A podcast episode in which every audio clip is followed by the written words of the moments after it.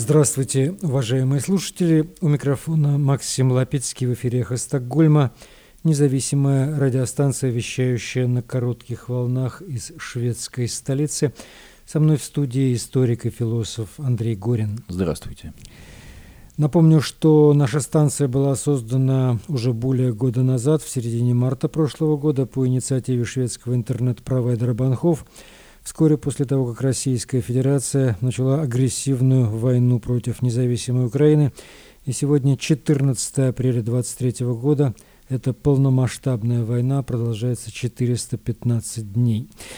В этой программе водочный гигант, шведский бренд «Абсолют» возобновил экспорт в Россию. Производитель водки – совместно с французской материнской компанией Pernod Ricard снова начнет экспорт алкоголя в Россию, мотивируя этой отчасти защитой сотрудников на местах. Крупнейшие военные весенние учения в Швеции совместно со странами НАТО «Аврора-2023». Подробности сценария. В Стокгольме 14 апреля открывается месячный фестиваль украинской культуры «Украинская весна», который завершится выступлением Львовского национального симфонического оркестра. В шведских музеях стали менять страны происхождения художников. Россияне становятся украинцами. Так Казимир Малевич, родившийся в Киеве, стал в Музее современного искусства в Стокгольме украинцем, хотя прежде был указан как российский художник. Стрим Марка Фейгина с украинским журналистом Сергеем Лещенко в нашей программе. Стрим называется «Информационная война». Российская ФСБ, по данным Пентагона, уже насчитала число погибших в Украине россиян, российских солдат в 110 тысяч человек. Новые свидетельства о пытках в оккупированном Российской Федерацией Херсоне. Хроники репрессий в Российской Федерации стремительно растет число обвиненных в государственной измене.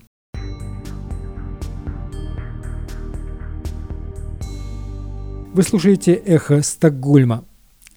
Водочный гигант, шведский бренд «Абсолют» возобновил экспорт алкоголя в Россию. Производитель водки, компания «Абсолют» совместно с материнской компанией «Перно Рикард» снова начнет экспорт алкоголя в Россию. Экспорт был остановлен чуть более года назад по решению «Перно Рикард», но теперь как бы бойкот для них закончился.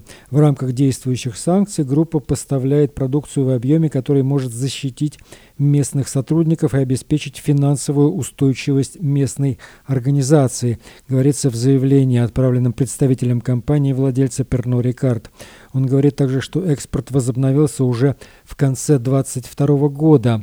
Об этом сообщают в, красной, в частности агентство «Франс Пресс» и газета «Фигаро». Вскоре после вторжения России в Украину фактически экспорт был приостановлен, но компания продолжала работать в России в течение нескольких месяцев продавая запасы со своих складов. Когда же эти запасы закончились, компания возобновила экспорт в последнем квартале 2022 года. Несколько шведских политиков уже призвали к бойкоту водки «Абсолют» в государственной шведской монопольной алкогольной компании «Систем Булагет», но сам «Систем Булагет» не видит возможности для подобного бойкота из-за действующих договорах. В наших договорах купли-продажи нет такого пункта об отказе от продуктов на том основании, что они продаются на рынке, которые люди считают, что он не очень этичен или целесообразен для продажи, говорит менеджер по закупкам систем Булагет Фредрик Аринандер. Сразу после российского вторжения в систему Булагет ввел временную заморозку продаж всей российской алкогольной продукции, несмотря на то, что санкции Европейского Союза в области алкоголя были направлены только на импорт российской водки. Таким образом, система Булагет говорит, что они взяли на себя большую ответственность. При этом система Булагет продает товары примерно от 5000 производителей алкоголя в мире, и после российского вторжения эти компании выбрали различные стратегии, отмечает Фредерик Аринандер из системы Булагет. Все эти производители сделали свой выбор. Некоторые прекратили свою деятельность в России, некоторые продолжали продавать там свою продукцию. Мы пытаемся обеспечить ситуацию, чтобы они соответствовали Мы пытаемся обеспечить ситуацию, при которой они выполняют все существующие санкции, говорит представитель систем Булагит. Европейский фестиваль «Украинская весна» в Стокгольме. Фестиваль стартует 14 апреля, посвящен украинской музыке, искусству, театру, кино и литературе. Он начнется 14 апреля и будет проходить по 9 мая. И начнется он с премьерного показа фильма «Видение бабочки» в кинотеатре «Виктория». Фильм «Видение бабочки» – это совместное производство Украины, Чехии, Швеции и Хорватии. Полнометражный дебют украинского режиссера Максима Наконечного. Фильм посвящен аэроразведчице, вернувшейся из российского плена. Он уже был показан на фестивалях в 20 странах мира. Война вызывает у многих чувство отчаяния и бессилия. Один из способов показать поддержку Украины, которая, вероятно, очень важна, это смотреть и слушать, открыть понимание украинской идентичности и культуры, за защиту которых сейчас умирают тысячи людей говорит в пресс-релизе шведско-украинская пианистка Наталья Пасечник, инициатор этого мероприятия. В течение примерно месяца на фестивале пройдут концерты, художественные выставки, чтения, театральные постановки. Все участники фестиваля приедут в основном из Украины, из военной Украины. Впервые в Швеции будет играть симфонический оркестр из Украины, а именно Львовский национальный симфонический оркестр под управлением молодой восходящей звезды Ярослава Шемета. Он выступит в концертном зале в Стокгольме 9 мая. шведских музеях стали исправлять страну происхождения многих художников. Россиян теперь числят как украинцев. Одним из самых известных в этом смысле художников, о котором велись споры, стал Казимир Малевич, родившийся в Киеве. Недавно музей Стейдлик в Амстердаме изменил его национальность с россиянина на украинца, о чем сообщает The Art Newspaper. Такое же решение принял и Музей современного искусства в Стокгольме. По словам главного куратора музея Фредерика Ю, изменение уже было внесено в марте 2021 года. Я тогда не стал подробно отвечать, чем это было вызвано, но мы тогда это сделали, потому что это лучше соответствовало действительности. Мы знаем, что Малевич родился в Киеве и называл себя украинцем. По словам Фредерика Ю, дальнейшие изменения могут стать актуальными, поскольку художники и работы отбираются и исследуются до всех новых выставок. По соседству с современным музеем в Стокгольме находится и Национальный музей, в коллекции которого есть несколько работ Ильи Репина, который родился в Чугуеве Харьковской области в Российской империи. Поиск на сайте музея показывает, однако, что он определяется как российский художник. В заявлении для газеты «Даггинс Ньюхеттер» Национальный музей пишет, что следит за обсуждением и планирует пересмотреть это обозначение. Для этого нам нужно просмотреть информацию, на которую другие музеи основывают свои изменения, и обсудить, каким образом будет новое название в этом случае, каким будет новое название в этом случае, поскольку музеи выбирали разные пути в своем выборе. И мы посмотрим на это, в, этом, в этой связи на национальность Ильи Репина. 24 апреля в Швецию придет фиктивная война, по крайней мере, Война по сценарию учений «Аврора-23». Атаки на юг Швеции будут предшествовать саботаж, кибератаки и операции влияния. В некоторых местах выйдет из строя система снабжения питьевой водой, станет трудно снимать наличные деньги, возникнут проблемы с электроснабжением. Вот такие ситуации дадут нам понять, что что-то неладное происходит, говорит руководитель учений бригадный генерал Стефан Андерсон. В учениях принимают участие около 26 тысяч человек. Таким образом, они станут крупнейшими военными учениями со времен совместных учений 89 года. Они назывались «Сид-фронт».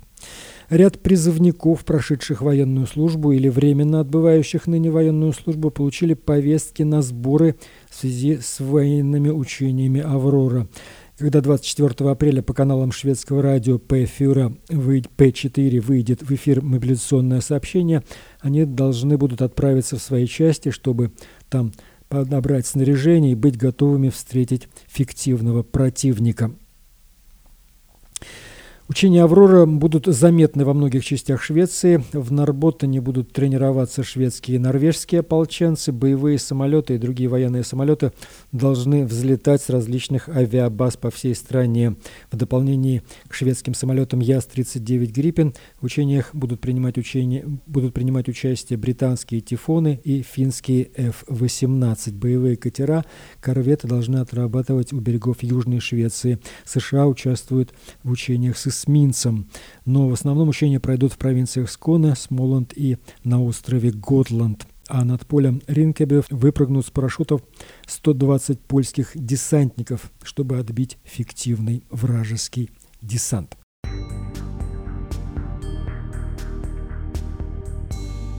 Вы слушаете «Эхо Стокгольма», и сейчас Андрей Горин, оставших известными фактах, трагических фактах о пытках российских оккупантов жителей Херсона и области. Организация по защите прав человека Human Rights Watch получила новые свидетельства о пытках жителей украинского Херсона российскими военными в период оккупации. Жертвы и члены их семей рассказывали об издевательствах и унижениях, которым людей подвергали в пыточных центрах на улицах теплоэнергетиков и Перекопской. Также упоминаются пыточные, расположенные в административном здании города, деревенской школе и авиационном ангаре. Расследователи Human Rights Watch опросили 34 человека, 12 э, бывших узников и 10 членов их семей описали те меры силового характера, которые применялись к задержанным. Сообщается, что в трех случаях это привело к смерти узников. В Херсоне российские военные применяли ту же тактику задержания, что и на других оккупированных территориях Украины. Военные ходили по домам и квартирам, выборочно задерживали одного или несколько человек, проживающих там, э, несколько Пострадавших рассказали о том, что им или их родственникам угрожали, э, избивали, затем задержанным завязывали глаза, заталкивали в автомобиль и отвозили в один из более чем 20 центров задержания. Российские военные задерживали украинцев по подозрению в волонтерской деятельности, за выражение поддержки украинским вооруженным силам. Э, также Поводом для задержания становилось участие в контртеррористической операции, проводимой на востоке Украины с 2014 э, года, контртеррористической операции против э, российского, российской аннексии на, на востоке Украины.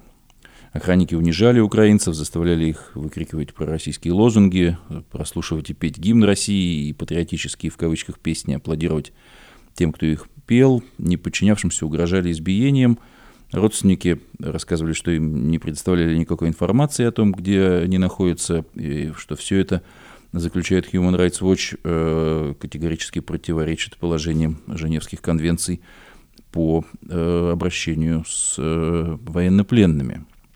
Старший исследователь по Украине Human Rights Watch Юлия Горбунова отмечает, что через пять месяцев после выхода российских войск из Херсона мы только начинаем понимать масштабы этих зверств – которые там э, творили российские военные. Напомним, что российская армия вышла из Херсона в ноябре 2022 года. В то время э, тогдашний командующий объединенной группировкой э, российских войск Сергей Суровикин объяснял это невозможностью снабжения населенных пунктов, расположенных на правом берегу Днепра. По данным э, утекшим э, из Пентагона, по данным ФСБ, содержащихся в этих документах.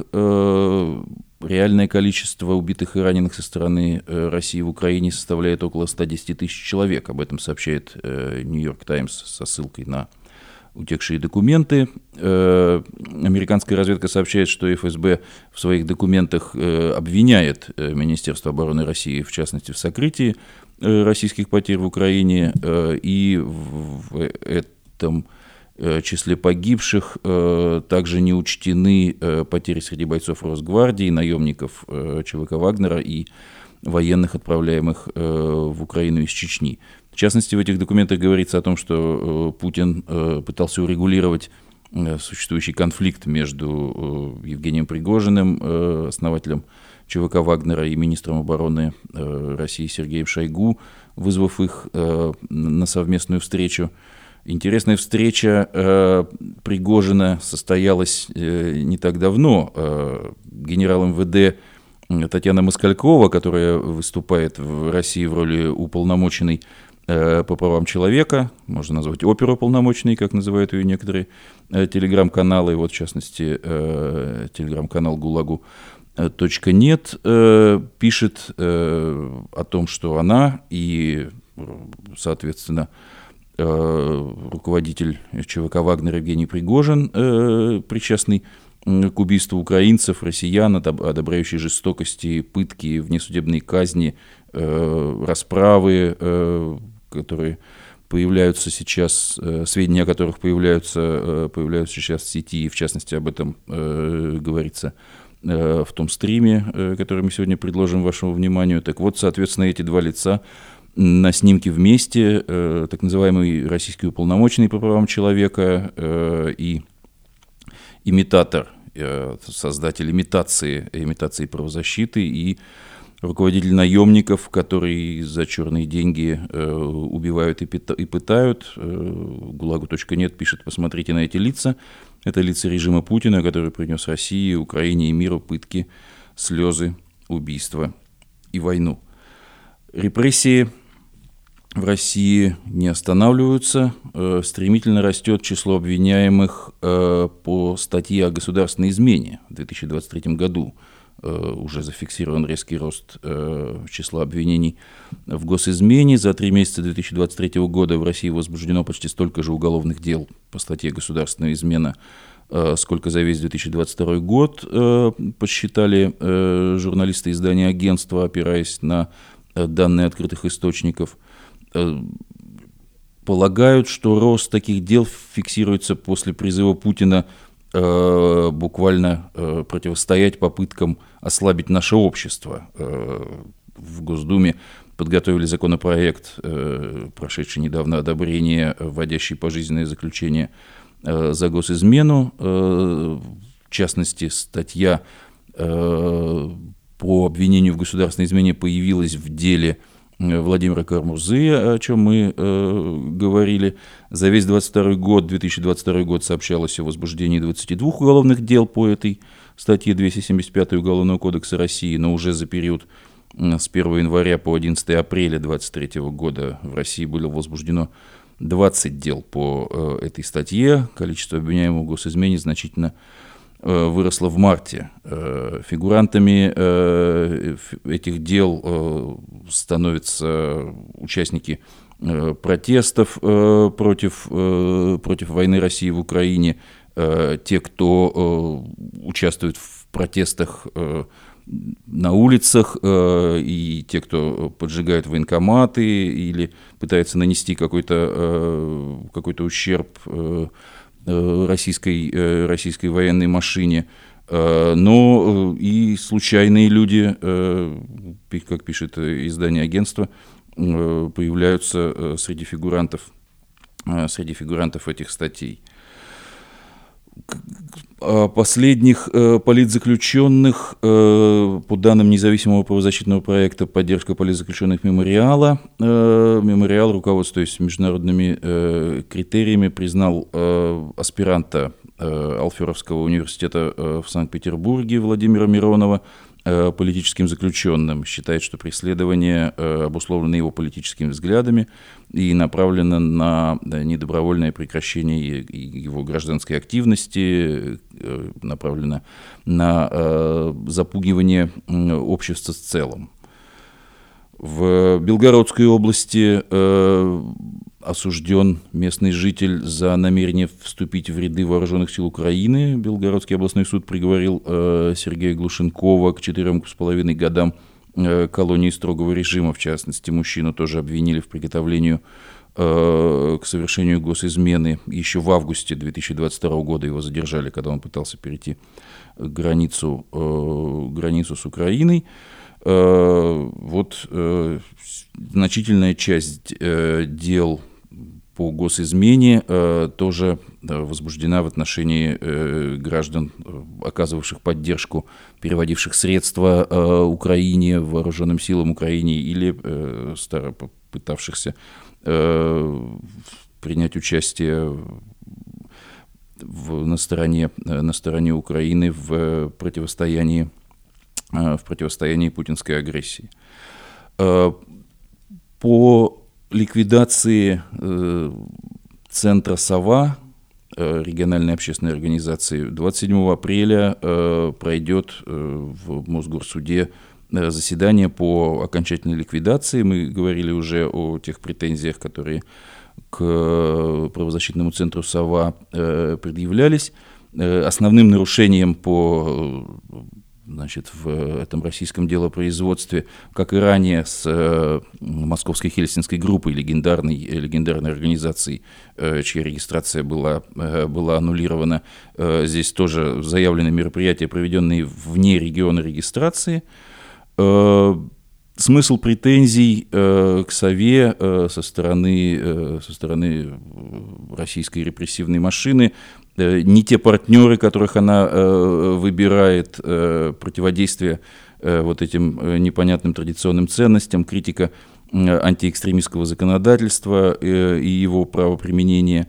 Вот эти, вот эти все данные, эти претензии прошли через, через, через череду доносов, написанных на Центр «Сова», в частности, Марианочным движением Э, ветераны России, которая републиковала э, свой, э, свой донос, сообщила об обращении в Генпрокуратуру. Это все происходило еще в ноябре 2022 года.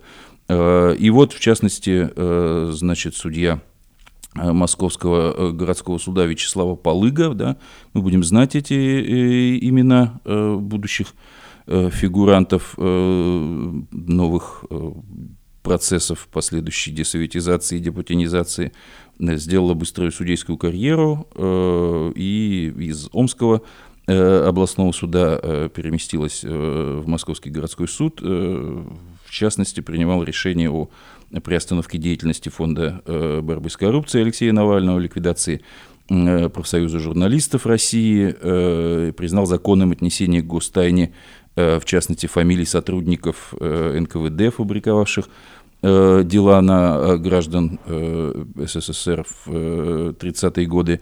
Вот такое досье существует по данным портала Каспаров, kasparov.ru. Центр «Сова» окончательно, окончательно ликвидирует. Спасибо, Андрей. В эфире «Эхо Стокгольма». Напомню, что мы в эфире по вторникам и субботам на коротких волнах, диапазон 31 метра, частота 9670 кГц в 10 вечера по киевскому и московскому времени. Выкладываем программы на платформах Telegram, SoundCloud, Apple Podcast YouTube. И сейчас у нас стрим правозащитника Марка Фейгина с украинским журналистом Сергеем Лещенко. В стриме обсуждаются различные аспекты российской помоечной пропаганды. Во-первых, э, я хотел задать вопрос, Сергей, относительно э, все-таки того, что происходит в американских СМИ, обсуждение вот этого, э, возможно, фейка, возможно, и слива, и фейка документов из Пентагона, да и разведсообщества, которые, собственно, публикуются сначала в социальных сетях, на каких-то платформах игровых, а потом и доходят до Нью-Йорк Таймс.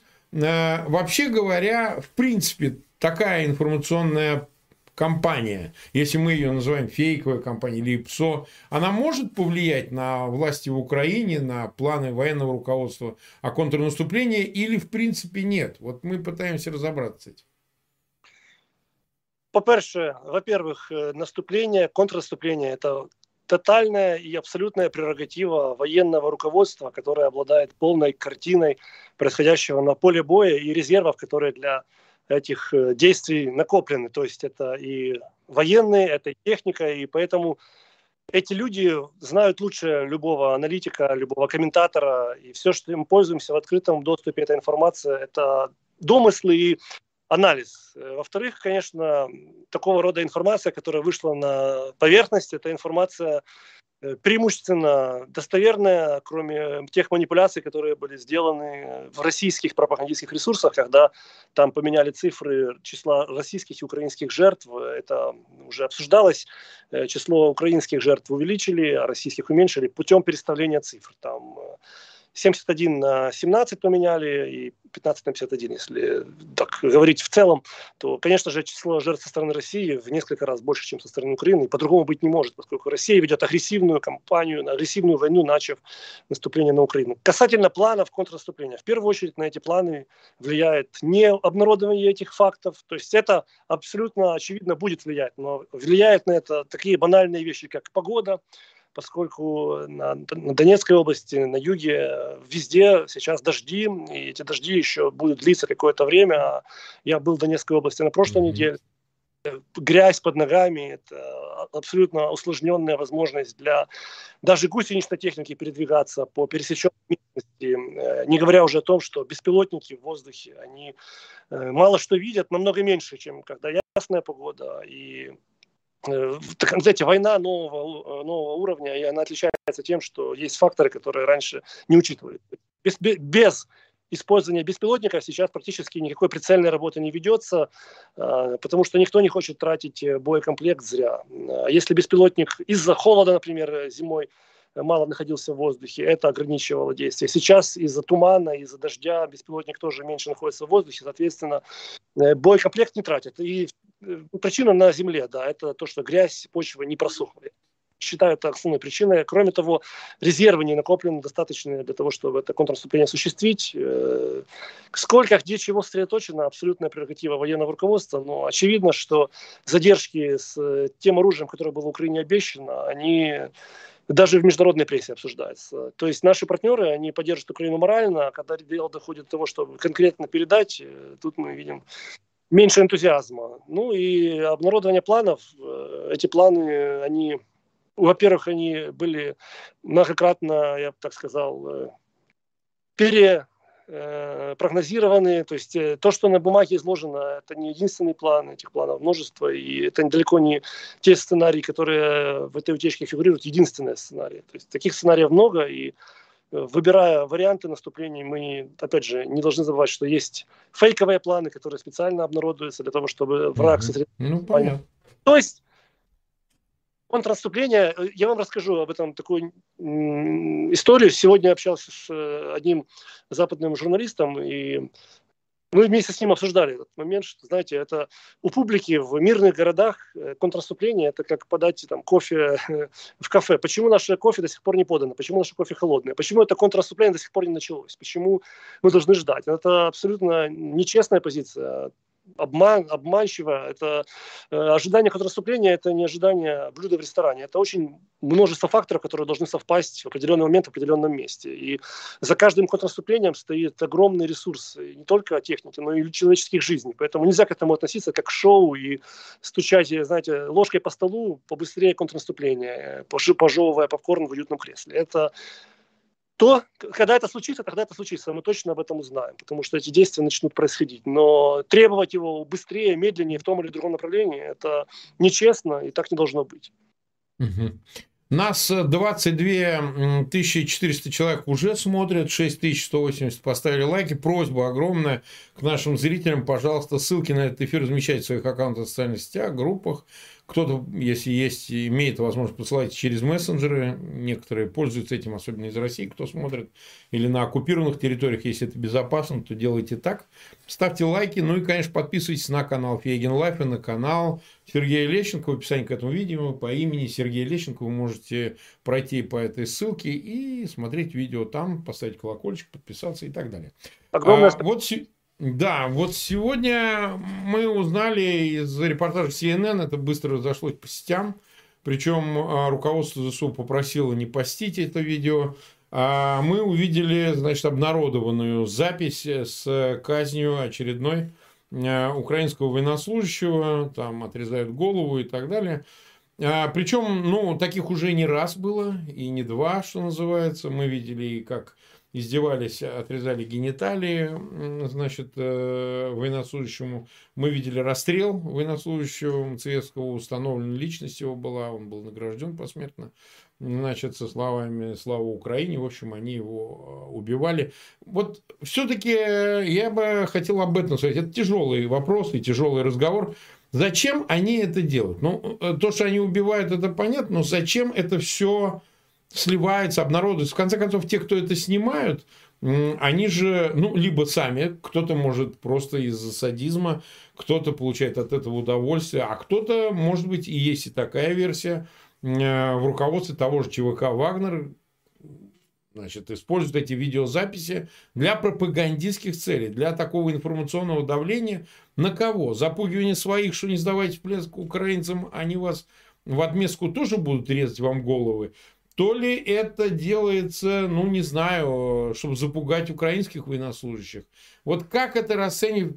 Вот именно информационное сопровождение этого всего нас интересует. Вот э, как это видится вот из Украины, почему это происходит, почему эти записи обнародуются. Кстати, я, маленькая ремарка, Песков, пресс-секретарь Путин сегодня прокомментировал, ну, как обычно, видно, задавали вопросы иностранные журналисты по телефону. Он сказал, ой, мы будем разбираться и так далее. Ну, что-то они, конечно, понятно, там чем они будут разбираться, они сами и стимулируют это все. Но все-таки какая информационная цель сопровождения вот этого ужаса? Во-первых, когда я это видео увидел, да, у меня первая мысль это полная аналогия с международной ИГИЛ, да. ИГИЛ. ИГИЛ, арабское, арабское государство, исламское государство, прошу прощения. Э, это методы тех организаций, которые во всем мире признаны террористами и на, за головы которых идет охота. И поэтому э, Россия этими кадрами, она поставила себя на тот же уровень. Это тоже не новость о том, чтобы признать Россию государством или спонсором терроризма, или государством терроризма. Украина ведет длительное время работу на дипломатическом фронте, санкционном фронте. Группа Ермака Макфола ведет активную э, пропаганду этого, этой идеи, чтобы государство признали спонсором терроризма. И то, что это случилось, это очередной аргумент в эту пользу. Поэтому я бы так сказал, mm-hmm. сами того не желая, авторы дают э, козыри в руки Украине. Во-вторых, почему это случилось? А версия номер один, эксцесс исполнителя, знаете, среди своих решили похвалиться, в какой-то сбросили чат, э, в том чате э, находилось, не знаю, 20-30 человек, кто-то сохранил телефон, перестал еще одному, тот уже залил, и оно пошло по рукам. И те, кто э, снимали видео, это были одни люди, те, которые заливали в чат другие, а те, кто опубликовали третьи, оно вообще могло с одной целью запускаться, а с другой целью выйти на поверхность. Обратите внимание, видео это скорее всего, за прошлый год, и это видео, конечно, оно станет доказательством военных преступлений России. А, не исключаю, что была банальная причина просто похвастаться, какие вот, э, знаете, среди представителей государства-агрессора есть такая попытка наследовать или нацистов, э, Гитлера, ну, да. или наследовать э, ИГИЛ, наследовать талибов, то есть самые одиозные военные организации, которые обвиняются в преступлениях против человечности. Третий фактор, я абсолютно согласен с тем доводом, что это может быть э, с целью деморализации, только чьей деморализации? Вы считаете, может быть, э, деморализации тех россиян, которые могут, э, скажем так, не хотеть воевать, а я допускаю, что деморализация вооруженных сил Украины с точно такой целью могли это видео запостить для того, чтобы Э, отбить желание у украинцев воевать с этими зверями. Но факт остается фактом. Это видео не единственное. Нью-Йорк Таймс нашло аналогичное видео, более свежее, точно такие же ну, абсолютно бесчеловечные действия были совершены. Все это рано или поздно станет предметом э, судебных разбирательств, и за это будут люди наказаны. Я в этом убежден. Такое зло, оно не может ходить по земле и оставаться безнаказанным.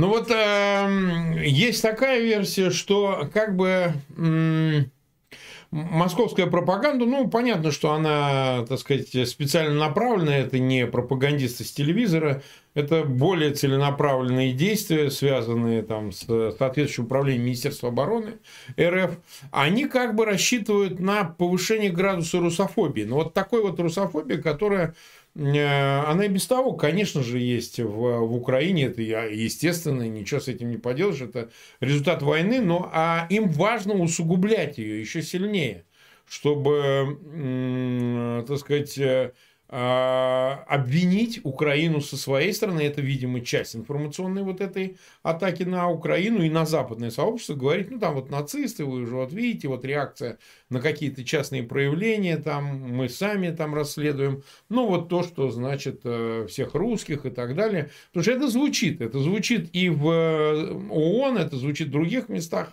можно ли сказать, что это целая методология пропагандистская на это направлена? И они сами провоцируют вот э, публичные какие-то настроения, чтобы потом изображать борьбу с ними и искать в этом союзников. Ну, вот так же нельзя, там тра-та-та, вот это бесконечное нацисты в, в Киеве, ну и тому подобное. Вот как здесь?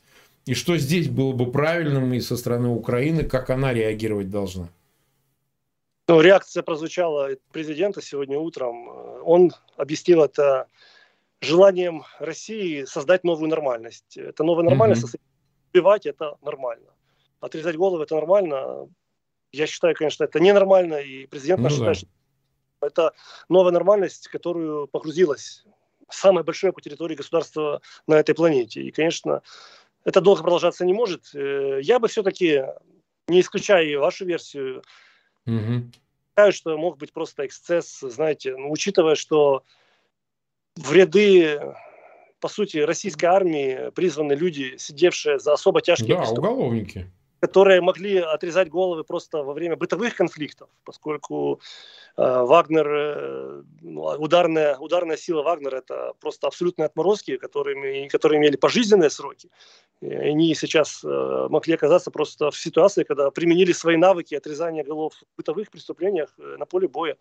И, конечно, это, это просто, скажем, отягощающее обстоятельство, потому что ну, если привлекать такого рода лиц э, к военным действиям, ну, это показывает, ну, во-первых, бесчеловечность э, войны со стороны России, но также показывает, что человеческий ресурс у страны-агрессора ограничен неким э, закрывать фронт и раз такие люди воюют, значит, э, много других не захотело воевать разными способами против этого протестуя, прячась, убегая, покупая, откупаясь э, или другими способами. Кстати, ну, мы видим, что в России происходит. В России происходит мобилизация по факту. Запрет да, на да. Э, из страны. Это подтверждение о том, о чем говорили наши и Буданов, и руководство политическое и военное, что мобилизация идет, просто она не анонсируется. А по факту ресурс человеческий у страны-агрессора, он все меньше и меньше. Поэтому я возвращаюсь к началу темы, утечка документов, она ведь mm-hmm. могла быть сделана с целью, чтобы контрнаступление Украины, которое имеет серьезный шанс на успех, поскольку человеческого ресурса в России все меньше и меньше, чтобы оно не состоялось. Грубо mm-hmm. говоря, чтобы порвать его такой утечкой. Потому что даже зная планы Украины из этой утечки, да, ну, конечно, будет тяжело противостоять, если против России будут брошены свежие силы и современное западное оружие. А я-то знаю, что современное западное оружие, оно сейчас концентрируется в новосозданных бригадах, которые должны принимать активное участие в контрнаступлении. И старые героические большие бригады, с которыми мы э, постоянно в диалоге, помогаем. Вот там был в двух бригадах э, на прошлой неделе, с третьей бригады на телефонной связи. Они, к сожалению, западное оружие не получают, потому что их функция, по сути, это истязать, сдерживать и э, обес, обескровить врага, а свежие силы пойдут в контрнаступление. Понимая это, это же не только я вижу, правда? Если это вижу я, то это ну, видят конечно. многие, и они понимают, что с такой свежей силой, которая будет ехать на свежей технике, русским будет тяжело справиться. Поэтому лучше найти способ, как это контрнаступление сорвать. И эти документы, утечка, она могла быть сделана с целью, чтобы это контрнаступление или сорвать, сорвать или отложить. Но я-то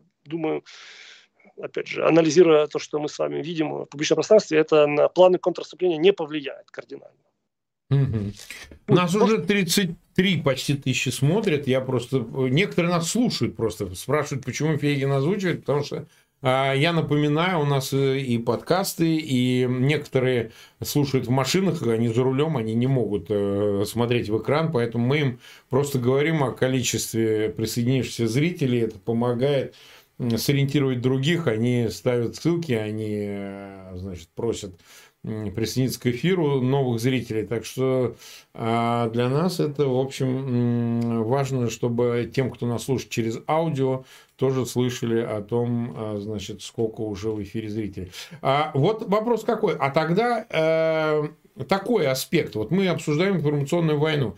Насколько принято общее место считать, что Москва уже проиграла эту информационную войну, потому что ну, у этого есть прямой показатель. Сколько союзников у Украины и сколько союзников у Москвы. И, собственно, чего она за этот год и один месяц войны, и своей агрессии и оккупации территории Украины добилась. Ну, в общем, скромный, мягко говоря, результат вот, для страны, которая претендовала на вторую армию мира. Но вот роль военкоров, вот этих так называемых, которые тоже являются ну, частью пропаганды. Они, многие, кстати, э, это выходцы из Донецкой области, ну, с Донбасса, они там бывшие граждане Украины. Вот. Некоторые не успели дожить даже до каких-то особых э, заслуг. Они превратились там в пепелок. Кто и, значит, просто а, кому голову оторвало, значит, в результате взрывов, как, например, в Ленинградском ХФ. Кстати, у него позывной был хот-дог. Вот, ну, вот прям тот случай, когда точно попадает туда, куда надо. А вот. А вопрос э, этих военкоров и вот этой линии пропаганды, которая ведется, насколько она эффективна и вообще насколько они, эти так называемые военкоры, ну, в основном в пабликах Телеграм и ряд других социальных сетей, рассказывают о войне и как это выглядит из Украины? Вот как, э, насколько эффективно их присутствие в этом медиапространстве?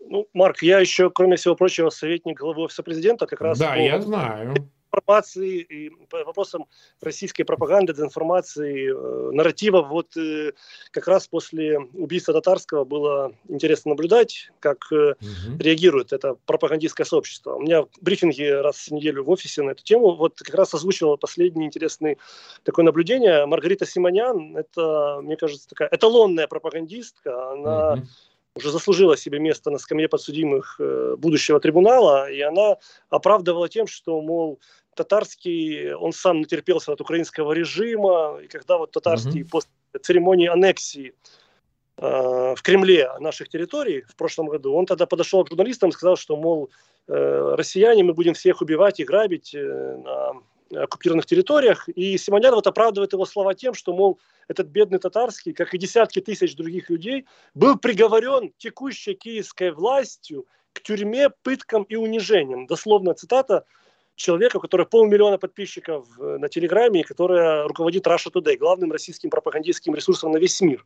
Только Маргарита Симонян при этом забывает сказать, что этот татарский был приговорен киевским режимом к пыткам и унижениям, как она говорит, за ограбление банка, за преступление, которое он совершил на территории родной Донецкой области. И приговорен он был э, судом той территории, да, которую потом аннексировали. То есть Донецкие его же и приговорили как преступника.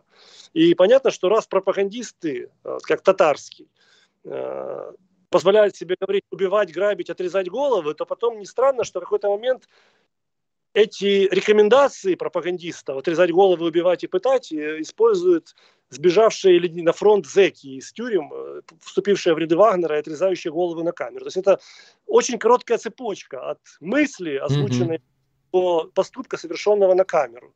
И круг замкнулся. А, в целом, э, это интересное явление, его возможно, в будущем будут анализировать, как это выросла плеяда, как они себя называют военкоры, но которые при этом не гнушаются стрелять и убивать. Они э, одновременно и воюют, и работают журналистами, как они себя представляют. Эта э, армия, она находится, как ни странно, не под влиянием Министерства обороны России, легальной власти, а под влиянием Пригожина и э, полубандитских формирований. Если проследить, то они все очень солидарны с Пригожиным. И часто... Не, но он их и содержит. Я знаю, Сергей, он просто деньги им платит. Он большую часть военкоров содержит за бабки за своих. Поэтому это тут прямая связь. Я этого не знаю. Поэтому... Нет, точно, абсолютно. Ну, тогда это, по сути,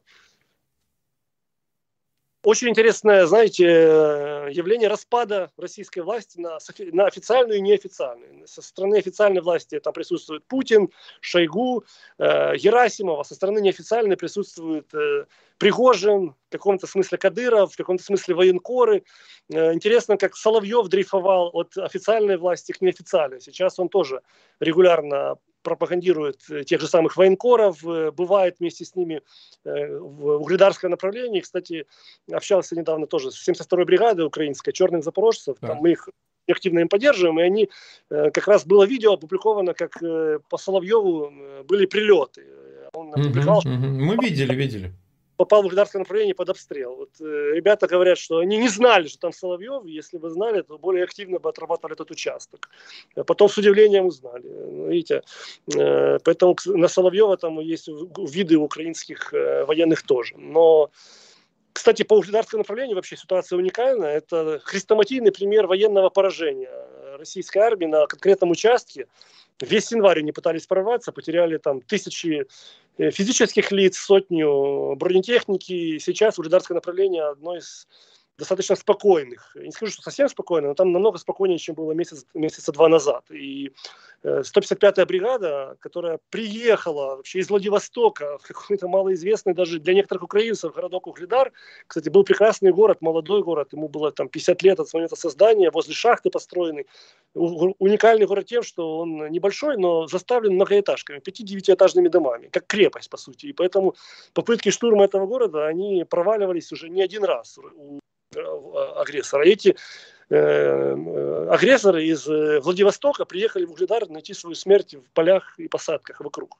Но рассказывали тоже 72-й бригаде, что взяли не так давно в плен двух э, военных страны-агрессора, когда их допрашивали, их спрашивали, вы вообще откуда? Эти называют населенные пункты. Наши даже их не то, что там найти не могут в памяти своей, но и даже в интернете. Оказалось, что они приехали с Курильских островов. Представляете? То есть с Курильских островов их отправили воевать в Угледар, где они попали в плен. И Конечно. самая ирония судьбы была в том, что в эти дни в Украине находился премьер-министр Японии э, с, с официальным визитом. Можно было их отдать вообще японскому государству, поскольку Курил это же японская территория. По сути, э, э, эти граждане России, они, знаете, такая иллюстрация абсурдов, который погрузил всю планету Путин. Угу. Ну вот хорошо, а вот мы заговорили о Пригожине и э, вообще этике такой новой уголовный или там криминальный, ну он и сам сидел 9 лет там, немногим лучше, чем вот этот так называемый татарский по фамилии Фомин. А, вот если говорить о Востоке, где вы, Сергей, были, э, что там рассказывают, ну, военнослужащие, может быть, офицеры пресс-офицеры и так далее, может, вам что-то рассказывают. Вообще, как сопровождается, может быть, информационно или иным образом э, действие ЧВК Вагнер. Ну, что из себя вагнеровцы представляют, мы уже знаем, мы об этом поговорили, там ничего нового, значит. Э, а вот э, какая-то ведется пропагандистская работа, там, не знаю, какая-то информационная с их стороны работа. У него дело в том, что у Пригожина огромный холдинг. Да, это не только сетевые ресурсы, которые они обрабатывают своими э, ботофермами, но и у него свое там информационное агентство Риафан, там разного рода сетевые издания, вот, ну, проплачивает он и такие большие легальные издания, деньгами снабжает. А может быть, какой-то есть особенность ведения информационной кампании, поскольку мы видим самого Пригожина, он записывает видосы, всякие, значит, якобы из Бахмута, из других мест, ну, может быть, где-то из окраин, не знаю. Вот. И все время обращается напрямую к э, президенту Зеленскому, к военному руководству Украины, ну и так далее, и так далее. И так далее. Может быть, есть какая-то информация, что можно рассказать относительно мест, где воюет в основном ЧВК Вагнер, где э, находится? Я, кстати, заметил еще и другую особенность. Пригожин, в отличие от официальных э, источников власти, всегда очень уважительно отзывается да, да, да и об украинском политическом руководстве. Объясняю тем, что он таким образом капитализирует собственную э, линию э, активности. То есть он э, хочет показать, что те военные достижения, которые он себе припишет, что они дались большой кровью и героизмом, э, поскольку он э, одержал эти достижения вот в борьбе с таким сильным врагом. Он себя капитализирует политику, я не удивлюсь, временем он пойдет в российскую Госдуму или, может быть, даже президенты. Э, поэтому, ну, скажем так, это россиянам кстати, с этим ужасом жить, потому что, ну, э, в отличие от системных политиков, у него, хотя системные политики в России, мне кажется, уже тоже, да, они, но в отличие даже от системных политиков, э, Пригожин это уже такой запредел, да, но сказать, что он, э, он он интересен для исследования, потому что он не банален в таком плане. Знаете, все угу. достаточно пропагандисты одинаково вещают, а он, э, у него присутствует страшный такой черный юмор. Э, он э, иногда ну, там, позволяет себе резкие выпады в отношении, собственно, российских военных начальников. Вот, видел его, кстати, да, он на телеграм-канале, он часто придумывает вопросы себе от каких-то журналистов, потом публикует ответы. Ну, естественно, да, да. Он там осуждал этот этот момент с отрезанием головы. Но не он ли хвастался, ибо хвалился этим, э, этим би, не битой, а молотком. Да, кувалды, кувалды, кувалды. Это же мало чем отличается. По сути, это одно и то же. Просто инструмент в руке, там, ножа, здесь кувалда. Да. То есть он, э, даже если и прямо не ответственен, но опосредованно, конечно, ответственен, потому что он сделал банальным такого вот, он банализировал, да, если можно сказать. Тривиализация. Вот это есть такое слово, которое можно в иностранных медиа. Тривиализация военных преступлений. Он сделал военное преступление тривиальностью. И эта тривиализация, она со временем приводит к отрезанию голов, а дальше, там, я не знаю, ну, у этого же как бы нету, есть у точки входа, но нет точки выхода. Это может по спирали раскручиваться абсолютно очень долго. Поэтому он один из военных преступников, безусловно. Но в отличие от многих, он не банальный. Это нужно mm-hmm. тоже признавать. И это вызывает интерес у тех, кто освещает войну со стороны России. То есть поэтому военные эти пропагандисты, я думаю, они берут деньги, но не кривя рожи, а как бы с каким-то даже, может быть, восхищением. Потому что им нравится, что они побратимы по одному окопу с Пригожиным. Э, в отличие от Шойгу, который за, за этот 14 месяцев войны появился, я не знаю, появился он один раз или два, появился на территории Украины, на оккупированных территориях. Поэтому ну, он, он там на юге летал на вертолете, якобы, да. никто не знает, более, кто правда, неправда. Более интересный персонаж, это однозначно. Угу. Ну, а его конфликт э, с э, Минобороны, с Генштабом, с администрацией президента, он же открыто практически воюет, публично воюет. Э, то у него снарядный голод, то у него Значит, он YouTube пытается запретить, кстати, а главный он протагонист сейчас блокировки YouTube на территории РФ. Ну, там решение практически принято о блокировке YouTube, но они сейчас создают альтернативную площадку, там им надо какое-то время, но тем не менее он очень активен в этих именно вопросах информационного освещения, пропаганды, он как бы не только э, на поле боя ищет свое место, да, вот ЧВК Вагнер и его, э, так сказать, значимый удельный вес, который он ему придает, Э, значит, ну, там, хотя бы в боях, в войне за Бахмут, э, Бахмут, а, так сказать, он информационно пытается, так сказать, себя позиционировать как важнейший элемент э, там, не знаю, обороны или будущей победы, уж как придется. Этот конфликт вообще, вот как видится, он чем закончится и в информационном плане, и в аппаратном между Пригожиным и старой властью? Ну, назовем ее так. Ну, смотрите, эта оценка ведь будет э, такая, основана на каком-то опыте. Да. Инсайдерской информацией э, обладают не все. Кстати, вот тоже на прошлой неделе общался с Петром Верзиловым, э, человеком, да. который основал медиазону, а, оппозиционный ресурс. На эту тоже тему говорили. Ну, что можно сказать? Пригожин будет, с одной стороны,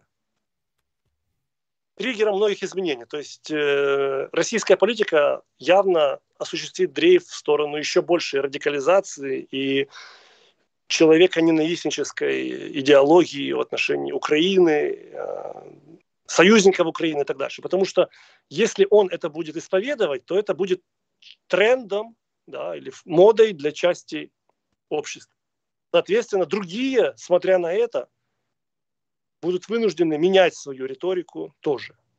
То есть шанс на нормализацию отношений Запада с Россией будет еще меньше после этого. С другой стороны, процитирую Майкла Макфола, с которым мы виделись в э, Мюнхене, и он сказал, что, например, если бы Пригожин стал преемником Путина, это было бы хорошо, потому что это бы привело к коллапсу всей российской власти.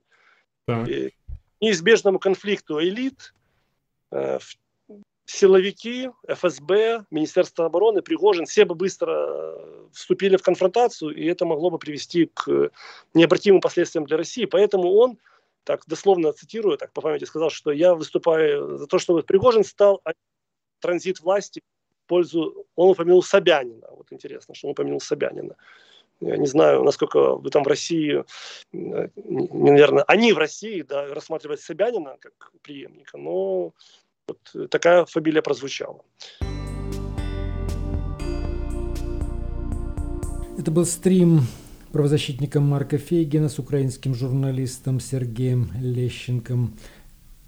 Это был стрим это был стрим правозащитника Марка Фейгина с украинским журналистом Сергеем Лещенко. Передача «Эхо Стокгольма» подходит к концу. Напомню, что мы в эфире по вторникам и субботам – на коротких волнах в диапазоне 31 метра, частота 9670 кГц в 10 вечера по киевскому и в 10 же часов по московскому времени. Выкладываем программы на платформах Telegram, SoundCloud, Apple Podcast и YouTube. В завершение э, нашего сегодняшнего выпуска э, мы хотим э, от души поздравить великого шахматиста и выдающегося политика и общественного деятеля Гарри Каспарова. Гарри Кимовичу Каспарову 13 апреля исполняется 60 э, лет. От всей души э, поздравляем, желаем ему крепкого здоровья, реализации задуманного и сообразно его собственным желаниям скорейшего возвращения в свободную Россию – Э, Гарри Каспаров в свое время стал 13-м чемпионом мира по шахматам в 22 года, обладатель 11 э,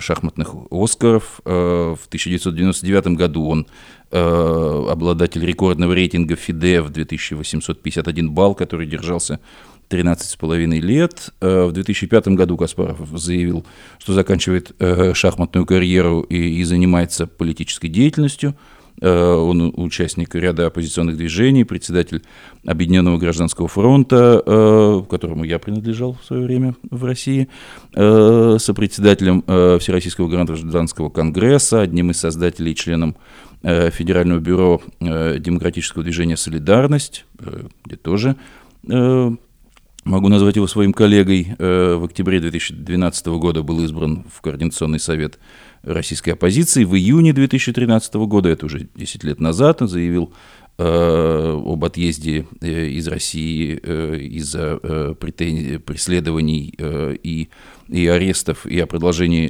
политической деятельности из-за рубежа. В Вильнюсе с 2016 года собирается форум «Свободной России», который после того, как Россия развязала войну э, против Украины, э, стал, стал антивоенным антивоенным движением и антивоенным комитетом в последнем, в прошлом году, в частности, когда проходила Мюнхенская конференция по безопасности, о которой мы рассказывали, самый известный в мире форум по вопросам внешней политики и обороны, когда организаторы э, решили не предоставлять российским чиновникам площадку э, для распространения пропаганды. Вместо этого на конференцию пригласили, э, в частности, Гарри Каспарова и других представителей российской оппозиции. Гарри Кимович, сердечно поздравляем вас с днем рождения еще раз и желаем, желаем всяческих успехов в вашем большом и многотрудном деле. Передача «Эхо Стокгольма» подошла к концу. Всего доброго, друзья. До свидания.